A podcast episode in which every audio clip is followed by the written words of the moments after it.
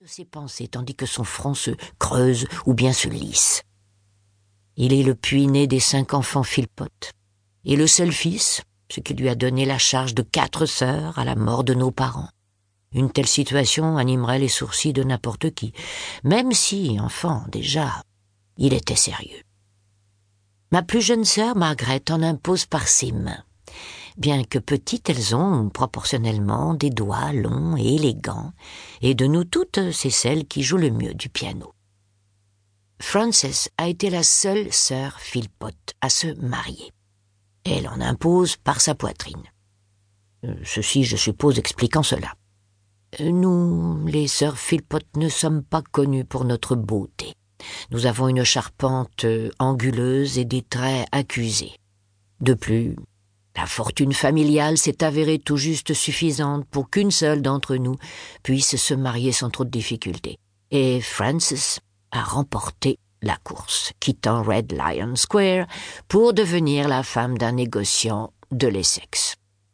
Les personnes que j'ai toujours le plus admirées sont celles qui en imposent par leurs yeux, comme Mary Henning, car elles semblent plus à même de comprendre le monde et ses rouages. C'est par conséquent avec Louise, ma sœur aînée, que je m'entends le mieux. Elle a des yeux gris, comme tous les Philpott, et elle parle peu, mais quand son regard se fixe sur vous, vous y prêtez forcément attention.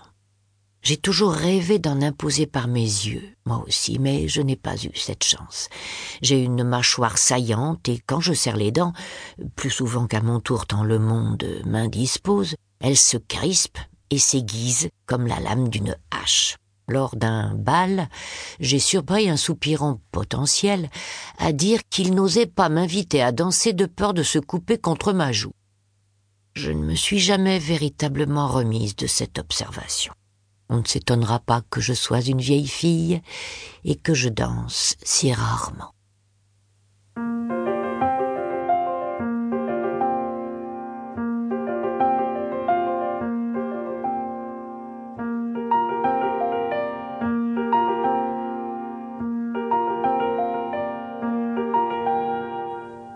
J'ai rencontré Mary Henning à Lyme Regis, où elle a vécu toute sa vie. Je ne m'attendais certes pas à habiter cette ville. En effet, nous, les Philpott, avions grandi à Londres, en particulier à Red Lime Square. Si j'avais entendu parler de Lyme, comme on entend parler des stations balnéaires lorsqu'elles deviennent à la mode, nous n'y étions jamais allés. Durant l'été, nous nous rendions en général dans des villes du Sussex comme Brighton ou Hastings. Je me sentais chez moi au bord de la mer. Et pourtant, je n'avais jamais imaginé que cela deviendrait un jour une réalité. Toujours est-il que deux ans après la mort de nos parents, mon frère John nous annonça un soir, au dîner, ses fiançailles avec la fille d'un des amis avocats de notre père. Nous l'embrassâmes et le félicitâmes, et Margaret, pour fêter l'événement, joua une valse au piano. Mais au lit, cette nuit-là, je pleurais à chaudes larmes, tout comme mes sœurs, j'imagine. Car notre existence londonienne, telle que nous l'avions connue, était terminée.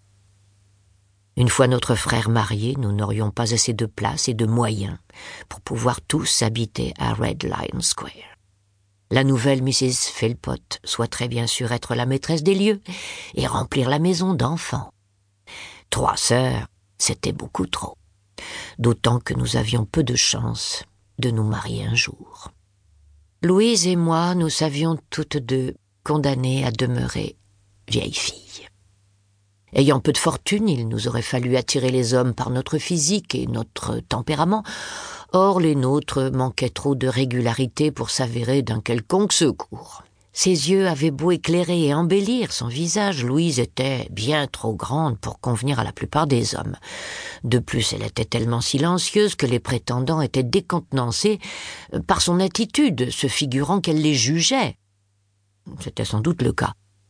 Pour ma part, j'étais petite, anguleuse et dénuée de beauté et comme je ne pouvais séduire par mes charmes, je m'efforçais de discuter de choses sérieuses, ce qui faisait tout autant fuir les hommes. Nous allions donc devoir migrer tels des brebis qu'on change de package, et la transhumance s'effectuerait sous la houlette